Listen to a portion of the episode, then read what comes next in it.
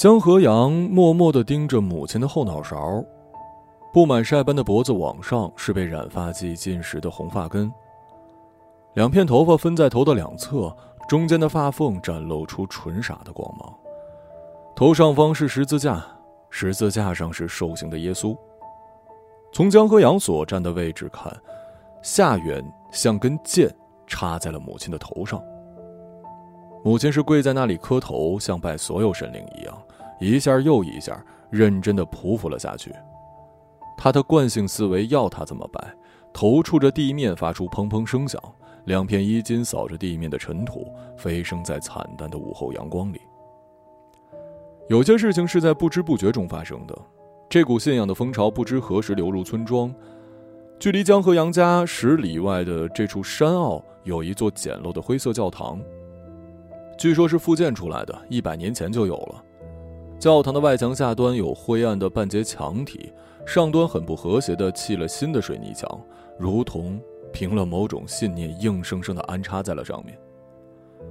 太平凡的母亲，终究把自己活成了苦命女人中的一个。她没能力反思，只能依赖一点点宗教的安慰。母亲的叨念声搓捻着江河样的悲哀。保我大女儿再婚能找个好人家，别再受气；保我大外孙健康，保我出国的二女儿平安。不回家就别回，只要她好好过，不受婆家欺负。呃，保我儿子有个好工作。挣上钱买上房娶个媳妇儿，他三十了。一整套话必须完整进行下去。母亲诚恳的跪着，双手抱着胸口，像他信仰过的土地跟佛祖一样。他非得把自己半生的苦倒给十字架上的那个人。他连圣母和耶稣的区别都不知道，哪里有神灵就在哪里跪下去，跪下去是错不了的，诉苦更是理所当然。江河阳大姐离过两次婚，养了一个患癫痫的孩子。二姐倒是在网上找到了意中人，远嫁新西兰，四年生了三个崽，人胖到变形。大姐说二姐是养孩子的猪，二姐认为大姐嫉妒，姐妹二人呢在微信上撕开了骂战，以至于拉黑对方。姐妹关系再冷淡，母亲也无能为力。今年二姐和江河阳也有了芥蒂。自从安稳了少奶奶的日子，二姐便竭力的劝服江河阳出国打工，将来呢移民定居，把父母也接出国享福。我得提醒你啊，活在中国没前途。那种月亮是国外圆的论调让江河阳极为反感，母亲也站在江河阳这边，一并就是全家把二姐都给得罪了。如今姐弟两人之间只有相互鄙夷。母亲心里锁了个结，不止一次说：“老二是人家的了呀。” 你过来。母亲的后脑勺侧过半边，明亮的一只眼看过来。江河阳从情绪的流动中抽离出来，母亲认真的指了指地上：“你也磕一个。”教堂窗户里斜进一束阳光，恰好落在母亲脸上，瞬间有一种冲动。江河阳想灭掉母亲脸上的光。昨天晚上他就想发作。你磕就得了，还拉着我，我替你保佑了，磕了头才灵啊！我不磕，快点吧。母亲转回了十字架，头昂着，双手合十，烈女一般。我不信上帝。母亲拿眼睛夹他，你小声点不磕就不磕，我替你磕。母亲熟练的磕了下去，砰砰又是两声。从教堂出来，母亲的额头留了一圈圆形的土灰。江河阳厌恶的把目光挪开了。他是养育过他的人，仅此一点，他就只能选择包容。试图劝说过，但不起作用，反要被拉下水。母亲忽然神经质的说：“耶稣不吃鲜果子的吧？你干脆拿着香炉进去烧香得了呗。”咋啦？还气到了？不就让你磕个头吗？又不会掉二两肉。母亲一脸难缠，江河阳不得不走到前面去，把距离拉远一些。母亲并没有停止说话。我跟你说啊，信教有好处。这些年你没交上好运，信了一准儿就顺了。教会里挺好的，还发鸡蛋呢。你缺鸡蛋吃吗？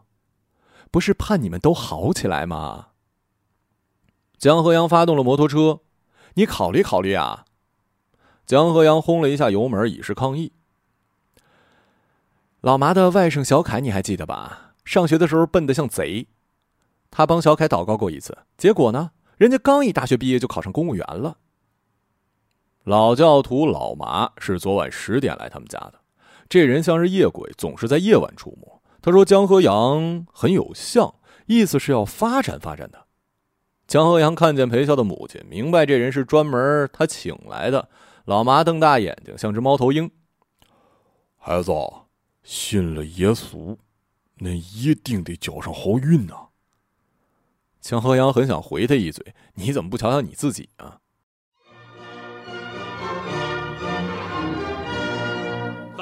江河阳在胜利油田附近村子里，很多人以油为生。老妈曾经是一个老头油贼，十几年前发家后被管制，坐了两年牢。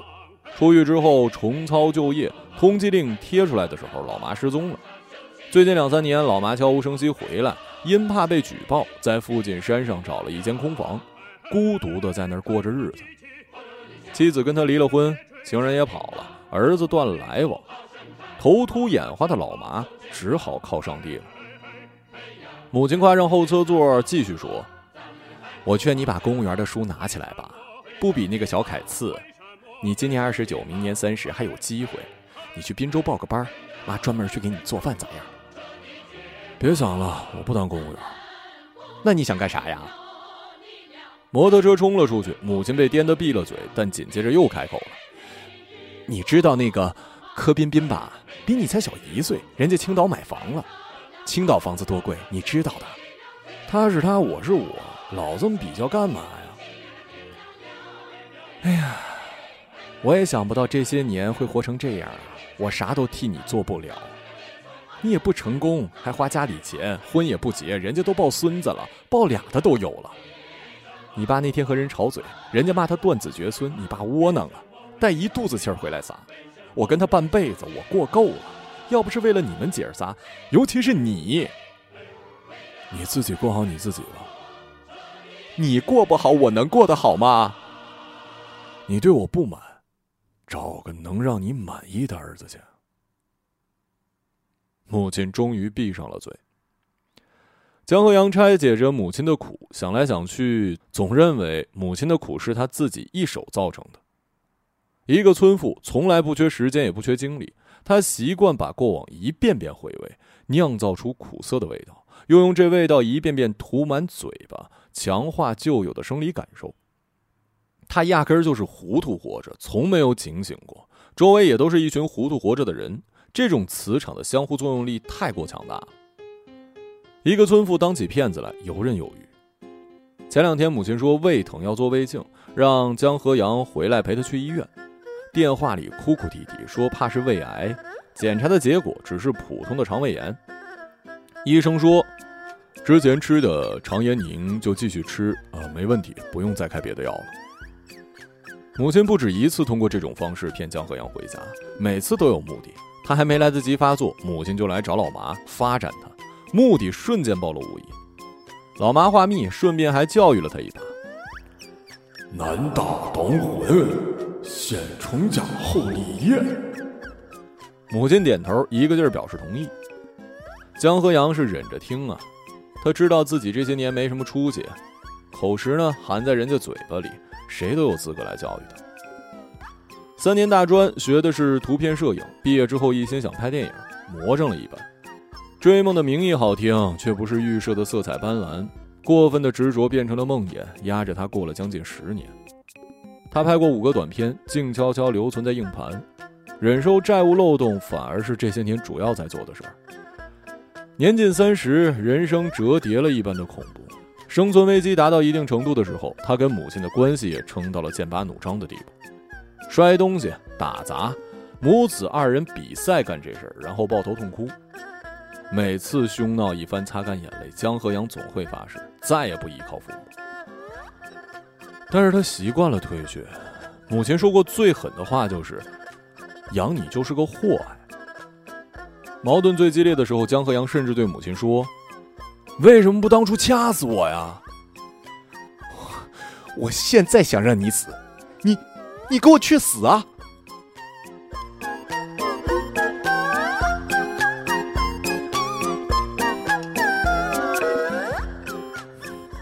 母子二人相互侵吞、刺伤，愈演愈烈。他利用母亲，欺骗他，制造出一个一个债务漏洞，但这反而像是母亲的阴谋。他就是要江河阳负债，要他不得不低头，要他求救无门的时候，还是回到他的身边。江河阳常常想到蚂蟥，那种一旦刺进肉里就很难拔出来的肉虫子，他挣脱不开吸血的冲动。每次拍片缺少资金，母亲就如同感应一样打来电话问他缺不缺钱。母亲的电话软化着江河阳的意志，他流着泪说：“妈，我发誓，我我真的会成功的。”然后一次又一次，一年又一年，就此软弱了下去。有一年春节前，母亲为了对抗旁人的闲话，要江河阳买些东西回家。我给你打钱。你来买年货，给我买件羽绒服，给你爸买双皮鞋，别让人家笑话。这话如同对江河阳的羞辱。如果真的这么做，他还不如去死呢。他透了最后能透的信用卡，他买了年货跟衣物，借了朋友的车，表演了一出回乡戏。他导演过很多短片，但这出回乡戏，他导的比以往更加拙劣，更加可笑。父亲是一个卖菜的个体户。一年前，他们还没学会使用收款码收款。江河阳将自己的微信二维码打印上去，贴在父亲卖菜的三轮车上。有段时间，他堕落在大理古城，借住在朋友的民宿。每日唤醒他的是收款提示：五毛、两块、五块二、八块七。他计算着这些点点滴滴的收入，那是一把香菜、两颗葱、五个茄子、一个冬瓜。他就靠这些微小的收入过活，语音从早上七点响到晚上九点，他没有关掉语音，意图是刺激斗志，但终于还是败了。人一旦被弱赋能，就如同招了鬼。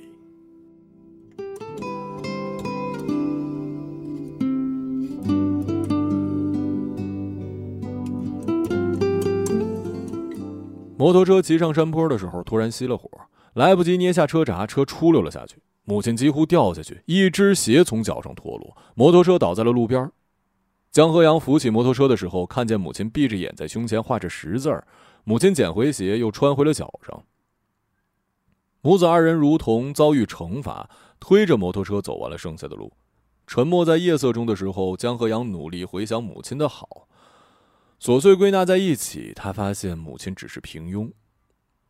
村子里大多数女人都是如此，习惯于牺牲掉自我，同时又抱怨失去，几乎不打扮，不爱护自己，手和脸苍老的像是树皮。为了女儿，她连性别都可以不要。溺爱她的时候，恨不得将她含在嘴里，可一旦情绪发作，全世界都要围着她的眼泪转。她的嘴巴极会诉苦，肆意着悲伤，将人生所有不如意化成泪水。眼睛肿成桃子，口生烂疮，身体软的扶不起来。母亲常对江河阳说的话就是：“你两个姐姐指望不上了，我就得靠你了呀。”可转头就对大姐跟二姐说类似的话：“老大呀，我就靠你了。老二出国了，我指望不上。你弟弟我看着也没啥出息呀。老二啊，我就靠你了。”老大自己窝囊，你弟弟扶不起来，你以后得做主啊！最能够挑拨离间的就是母亲自己，承受恶果最严重的也是她。她不明了，像个糊涂鬼，越是这样越要发作，一次比一次厉害。她像一个溺水的人，拖着江河阳姐弟三个。母亲哭诉着诉苦的时候，常常颤抖着头颅，瞪大眼睛，仿佛立刻要背过气。很多次，江河阳的目光都落在了羊角锤或者菜刀上，他想捉过来一把劈在那喋喋不休的嘴巴上。半路上，母亲怕江河阳累，硬是把摩托车抢了下来，推了半程。待到进村他才把摩托车还给他。你推着进村吧，别让人家说大小伙子没力气。恨无，再次充斥了江河阳的胸口。晚饭是一桌子咸苦了的菜，母子二人没怎么动筷，只有父亲在吃。他连察觉都懒得察觉，他习惯了母子二人的冷战。深夜，江河阳打开了订票软件儿，耽搁在家中，说不好会发生什么事儿。票还没订好，门上传来淡淡的敲门声：“河阳啊，睡了没有啊？你起来一下呗。”“啥事儿啊？”摩托车出溜的时候，我胳膊使了大劲儿。怎么了？上医院啊？胳膊没事儿。镯子掉了，嗯，那是你奶奶给我的。江河阳打开门，看到母亲脸上挂着泪，你奶奶临走前给的，没给你大姑，给我了。我还准备给你将来的媳妇儿呢。说这些有啥用啊？现在去找啊。嗯，趁天黑没人捡。你别去了吧，我去。不，我我跟你去。你爸刚刚还骂我呢。我不能受他的，他得骂我一夜，我得自己找回来。江河阳灌了油缸，溜了摩托车的火，载着母亲上路了。一路上，摩托车频繁熄火，母子二人顺着下坡路滑行到了摩托车出溜的地方。那个地方像个案发现场，残留着母子二人的脚印跟摩托车车印儿摩托车刚一停，母亲便扑到地上，他伸着光手指拨着土，后来干脆跪了下去。能确定掉这儿了？我觉得就掉这儿了，我我记不起来了，非得今天找着啊，得找着啊，银的呀，他他他不是这么回事儿啊，我得留着给你将来的媳妇儿啊。跪在地上的母亲又变形成了可恶的村妇，江河阳不动声色看着，跪着的母亲缩成一团，江河阳产生了错觉，母亲越缩越小，缩成了一个孩子。他勤奋执着，脆弱，令人心碎，一边找一边流泪。我把你奶奶给我的东西丢了，我把东西给弄丢了。他像是丢了半条命在地上。母亲顺着马路找了下去，江河阳滑行着摩托车，时走时停。他忽然想起了二姐。三个月前，他再次劝她出国，姐弟二人爆发了激烈的争执。到最后，二姐已经很没耐性。你这种人糊里糊涂，不知道世界上的事儿，封闭在国内像个瞎子。二姐继续攻击下去，江河阳讽刺道：“你别说，你不是吃中国饭长大的啊！一个成年人得知道‘感恩父母’四个字怎么写吧？你感恩啊？那你怎么出国呀？”江河阳提到了去年他回国探亲的一个插曲。二姐当时怀着她的第四个孩子，大约是因为旅途颠簸动了胎气，不得不去滨州做了引产手术。母亲带着煮鸡蛋跟红糖去医院，东西当即被二姐塞到了病床底下。二姐一脸紧张，让我婆婆看见肯定得扔，她有洁癖，煮蛋放久了有细菌。为了顾好二姐的脸面，母亲只好把细菌和红糖带走了。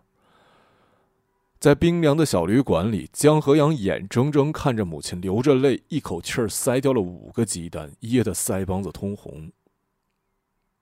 你知道咱妈有多难过吗？二姐在电话那头哭了，但仍然不依不饶。你一个三十还啃老的人，你有什么资格教训我呀？我提建议你不听，我难道不希望你好，不希望全家好啊？我做了我该做的，你不听我劝，我没办法。我希望你自立，别再坑着我爸妈了。你什么意思啊？你自己品吧。情绪的激流忽然如同蛇妖的尾巴，转圈抽打着他。电话挂断，江河阳发现他被二姐拉黑了。原本他就没资格任性，他是被抱养到这个家的，这一点在家中从来都讳莫如深。纵使姐弟之间再怎么争吵，二姐也绝对不会拿这件事去说。但现在，我爸妈三个字儿分明在提醒他是非亲生的身份，这种身份注定要在一些时刻让他低微下去。江河阳敏感地认为，也许父母和两个姐姐从来当他只是一个可怜的外人，是他像个累赘一样抢夺了他们本该有的幸福安宁的人生。明确知道身世是在去滨州上高中之后，母亲头次打电话就大哭一场，一不小心说了出来。从前江河阳也有耳闻，那时年纪小不理解，更没有亲口问过。玩的最好的玩伴都没有当面跟他说过。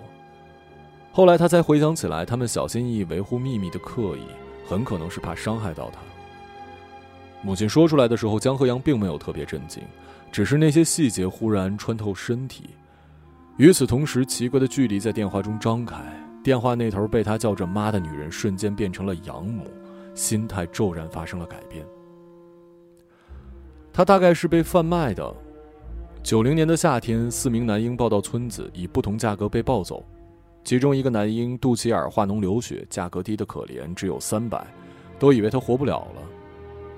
母亲抱着试试的心态买了他，想着养活就养活，养不活就算了，等于命里无子。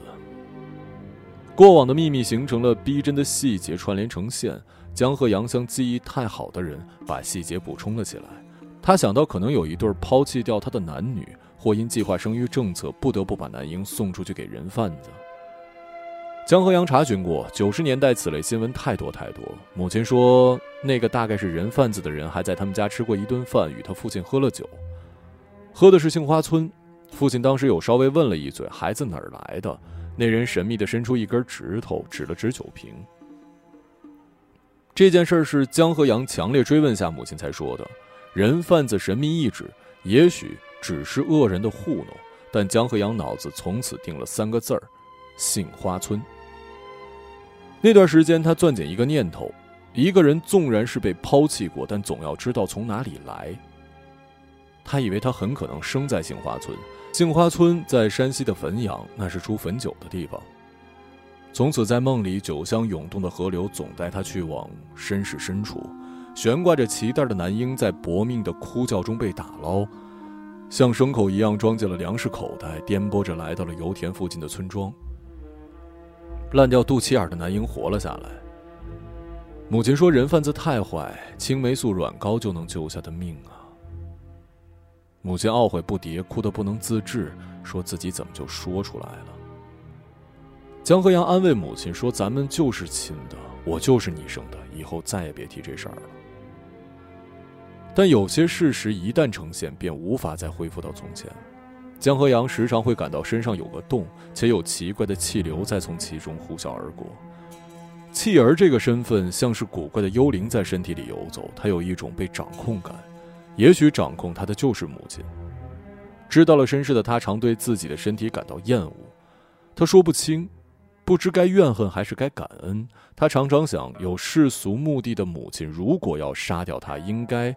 是理直气壮的，是这个女人救了他，他就有权利掌控她，甚至结束掉她。痛苦撕裂的时候，江河阳总是不断的想起杏花村，是否真的存在这样一个村庄？那里是否有另一个温柔、阳光、诚实的母亲？这只是一厢情愿的幻想。或许那个母亲更恶劣、更可怕，那个女人抛弃过他，更可能生出过杀死他的念头。多余的孩子只会促使只有两个乳房的母亲变成暴徒。从前，江河阳家中养过猪，他看到过满嘴獠牙的母猪亲口吞掉粉嫩的猪仔，牙齿缝里都是尖利的惨叫。很多年过去，江河阳总在梦里将猪仔的惨叫与杏花村重叠。成片的杏树林里是惹人神往的平和宁静，远观心醉之时。黑色猪头猛然冲到眼前，嘴角滴血，惨叫自腹中破出。杏花村里的男婴本该死在被贩卖的路上，但如今却像一个讨债鬼一样可耻的活着。他被一个可怜的女人掌控折磨着，却同时也拿捏着他，折磨着他。如果他告诉母亲，他很有可能也像白眼狼二姐一样离开，远走他乡。他想，这可怜的女人一定会发疯的。这个女人从前信佛、信土地、信算命，现在信上帝。若不是信了点什么，他想这个女人早就疯了。唱诗、祈祷、聚会，母亲对江河阳说，她感到心情很好。母亲这样说的时候，江河阳觉得母亲可怜极了。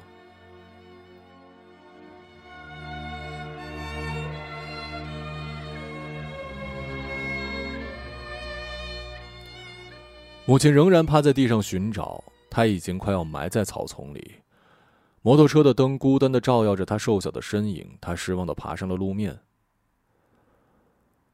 老二也把我拉黑了。母亲抬了抬头，又低了下去。你，你又怎么得罪他了？江河阳不愿说。他不理我，我也不打算理他。哎呀，迟早你也会连我一块不理的。妈，我在你心里有过不一样吗？母亲仿佛没听见，只是低头摘身上的草屑。她非常明白江河阳问这话是什么意思。你知道吗？我常常做梦，梦到生我的人。母亲一下子抬起了头。我去过一次山西汾阳的杏花村。母亲的脸上像有什么东西崩塌了，没等江河阳说下去，马上打断了他：“你是觉得我有什么做的对不起你的地方吗？”“没有，我对得起你了。你该后悔养我，我像是专门跑来害你。说害也是我害你，让你活这么大，难活人。有时候我真想。”不认我。江河阳想说的是杀掉，然后自杀。下午刹车失灵的时候，他几乎生出让摩托车失控的念头。我有时候挺羡慕老二的，跑那么远。母亲忽然抑制住了哽咽之气。你也大了，我也说不动你。不管了，都不管了。以后你想走多远走多远，爱干什么干什么，我再也不管了。江河阳绝不信这种话，母亲说过不止一次，他的出尔反尔是在宣示他的重要性，他有权这么做，他就是要凶狠的折腾下去。有些差错永远存在在他跟母亲身上，彼此咬合着，痛苦的转动，无法纠正。江河阳断定有一部分已经死在这个养育他的人身上，这个人同样有一部分死在了他的身上，也许不是死，是丢失。这个丢失了镯子的夜不期而至，要他们寻找的不只是一个食物，还可能是丢失的彼此。母亲晃着手电筒，执着地向教堂的方向走去，夜色追在身后。远去寻找的母亲在远方惩治着江河阳。如果他不快速跟上去，他一定有办法让江河阳痛苦到底。他恨不得把摩托车加速，立刻结束这段关系。摩托车呼啸停在了母亲前方，释放掉潜在的暴力。母亲仍然拿着气，低头学摸着，直到走到江河阳跟前儿，才像小姑娘一样跨上车后座，彼此再一次共了一桩命运。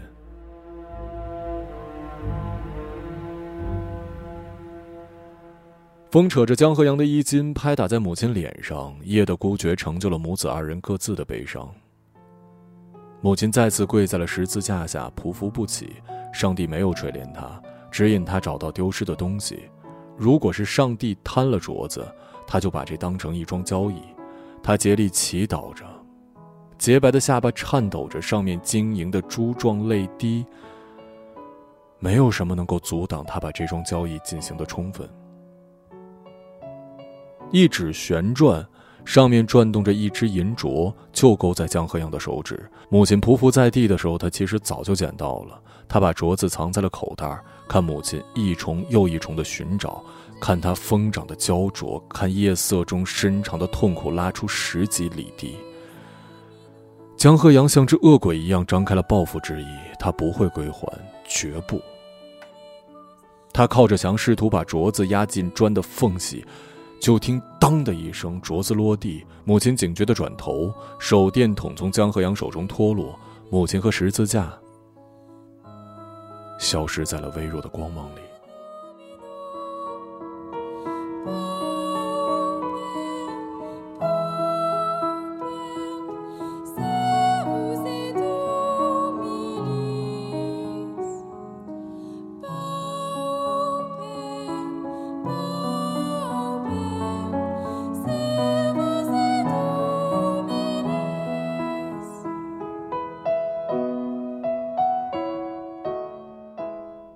个朗读者，马晓成。